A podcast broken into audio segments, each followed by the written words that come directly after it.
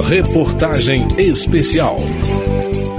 Anualmente, representantes da comunidade LGBTQIAP+, vêm à Câmara dos Deputados para discutir como melhorar as condições de vida dessa parcela da população, frequentemente atormentada por preconceito e violência. Na reunião de 2023, as esperanças foram depositadas na chamada Lei Dandara, que qualifica o crime de LGBTcídio. Nesta reportagem especial em dois capítulos, eu, Cláudio Ferreira, mostro como foi o debate em torno dessa proposta de legislação. Dandara dos Santos, travesti que adotou o nome de Dandara Ketley, foi brutalmente assassinada em Fortaleza, capital do Ceará, em fevereiro de 2017. As imagens do espancamento que antecedeu o homicídio foram amplamente divulgadas pela internet e chocaram muita gente.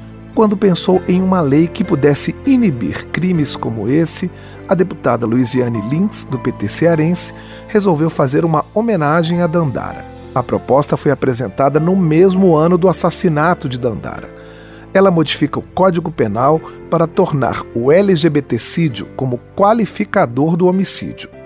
Define o LGBTcídio como crime cometido por conta da condição de homossexualidade e transgeneridade.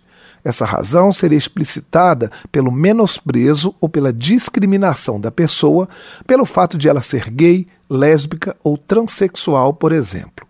Na justificativa do projeto, a parlamentar aponta que a ausência de uma lei mais dura cria uma espécie de permissão para a violência, aumentando o risco de morte dos integrantes desse grupo social. O texto lembra que boa parte dos crimes acontece com o uso de violência extrema e crueldade. Em uma nova versão do projeto, feita na Comissão de Direitos Humanos da Câmara, onde está sendo examinado, foi acrescentada a pena para o LGBTcídio, 12 a 30 anos de prisão.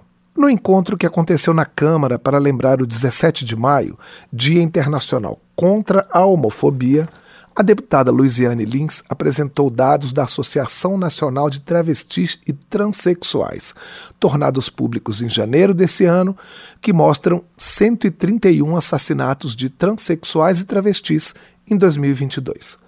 Pernambuco, São Paulo e Ceará foram campeões deste ranking triste, mas a subnotificação pode fazer os números serem ainda maiores. Não podemos permitir que essa realidade se naturalize, como muitas vezes presenciamos aqui, inclusive nessa casa, atos discriminatórios reproduzidos em forma de provocações, de falas, de deboche, tudo motivado pelo ódio. De acordo com Lucas Dias, procurador regional dos direitos do cidadão do Acre, a criminalização dessa conduta também é um instrumento de promoção dos direitos humanos. Ele cita o exemplo da criminalização do racismo, classificada por ele como um acerto de contas com o passado. Lucas opina que é preciso atualizar o projeto da Lei Dandara, incorporando, por exemplo, parâmetros fixados nos últimos anos pelo Supremo Tribunal Federal. Criminalizar condutas na verdade não resolve o problema. Nós temos vários exemplos disso, Lei Maria da Penha, a própria criminalização do racismo não reduziu o número de condutas praticadas. Mas isso tem uma mensagem, isso transmite uma imagem de que para determinadas condutas haverá uma consequência. O promotor de justiça Marcos Renan, do Ministério Público do Ceará, que também salientou a importância da lei Dandara, lembrou que o julgamento do assassinato de Dandara Ketley trouxe um novo paradigma. Pela primeira vez no Brasil, um tribunal do júri reconheceu o sentimento homofóbico como causa torpe de uma morte. Para Hélio Leitão, do Conselho Federal da Ordem dos Advogados do Brasil, a violência contra a população LGBT se repete porque o tema não é enfrentado pela sociedade. Ele divulgou dados da Anistia Internacional referentes a 2022, que sacramentam o Brasil pelo 13º ano consecutivo como o país que mais mata integrantes desse grupo. O delegado Anderson Caviccioli, que faz parte da Rede Nacional de Operadores de Segurança Pública LGBTQIA+, também concorda que a legislação precisa se modernizar e acrescenta que o enfrentamento da violência só será efetivo se a lei for acompanhada de políticas de segurança pública para essa comunidade. Anderson, que é gay, alertou para um problema prático. Vocês sabiam que existem 11 estados brasileiros que se uma pessoa LGBT, que sofreu LGBTfobia quiser registrar uma ocorrência, ela sequer vai conseguir registrar essa ocorrência? E sabe por quê? Porque esse sistema não vai sequer catalogar esse crime como um crime de ódio contra a nossa comunidade. Valdirene dos Santos faz parte do Fórum Nacional de Gestoras e Gestores Estaduais e Municipais de Políticas Públicas para a População LGBT, criado em 2011 e que conta com 126 órgãos filiados. Ela imagina que a aprovação da Lei Dandara possa melhorar a questão dos registros. Qualificar o LGBTcídio é fundamental, porque isso ajuda nos próprios registros das ocorrências, nos propiciando informações que podem, inclusive, acarretar ações. Os registros, é bom lembrar que, embora unificados, eles ainda são opcionais, então nem todos os estados utilizam o registro unificado. Isso acaba por não nos trazer dados. Nós não temos dados oficiais da violência contra a população LGBT. A falta de dados também chama a atenção de Bruna Benevides, da Associação Nacional de Travestis e Transsexuais que cobra a implementação de outras ações para tentar diminuir a criminalidade que tem como alvo o grupo LGBTQIA. A gente tem um país que criminalizou LGBTfobia, mas não instituiu uma política pública. Quem é que monitora esses casos? Quem é que está dialogando com os estados para determinar que sejam criados protocolos de atendimento por parte da polícia na hora de fazer o atendimento à nossa comunidade? Quem está monitorando esses registros? Por que a gente até hoje, desde 2018, não temos dados governamentais sobre a situação da violência contra a comunidade LGBTQIA+.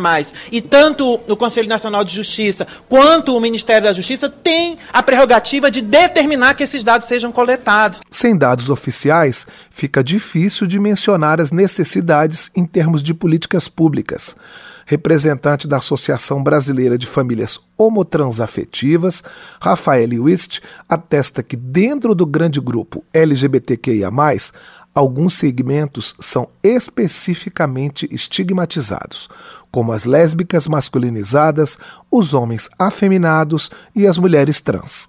Ela também se refere ao espancamento de travestis em pontos de prostituição das grandes cidades. Não querem que a gente fique na rua, mas não deixam a gente sair da rua. Não deixam a gente entrar na escola. Não falam, não tem um ambiente seguro dentro da escola, não respeitam o nome social e não respeitam o indivíduo gay e lésbica nesses espaços que é tão importante. Assim como Rafaele, muitos debatedores reclamaram que, além de deixá-los vulneráveis à violência, a falta de políticas públicas interdita o acesso à educação e ao trabalho para esse segmento.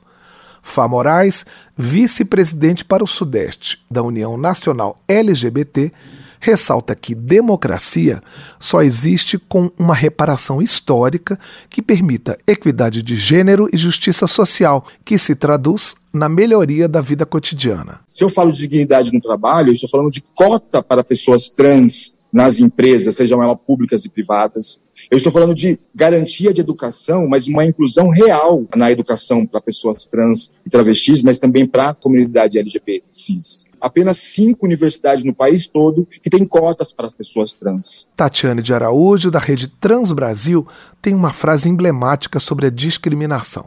Ela diz: Nós somos pessoas não convidadas a viver socialmente tal como outras participantes da audiência pública que a Câmara promoveu sobre o assunto, ela instiga os parlamentares a avançarem cada vez mais com legislações que protejam a comunidade da qual faz parte e se entristece ao lembrar que o preconceito contra uma mulher trans, em boa parte das vezes, começa no ambiente familiar. Ela já é expulsa de casa pela incompreensão social muito forte, ainda que faz as famílias não compreender isso mas o segundo pilar necessário, que era do Estado, ele é negligenciado para a nossa população. E essa casa também não opera, não discute. Considerar que o grupo LGBTQIA+, tem sua diversidade é um item sublinhado por Ananda Pusta, da Liga Brasileira de Lésbicas, que também quer o engajamento dos parlamentares para a causa que um homem gay branco de classe média sofre não é a mesma coisa que uma travesti preta periférica sofre. E essa Casa de Leis precisa ter audácia e a coragem de olhar para essas interseccionalidades e olhar para as vivências diversas da nossa comunidade, para que essa legislação e a legislação que um dia virá a nos colocar dentro da Constituição brasileira componha de fato a nossa existência. No segundo capítulo dessa reportagem especial, eu, Cláudio Ferreira, mostro outras iniciativas do Poder Legislativo e também do Executivo para dar mais qualidade de vida à população LGBT. Eu espero você para acompanhar o material que a gente produziu. Reportagem especial.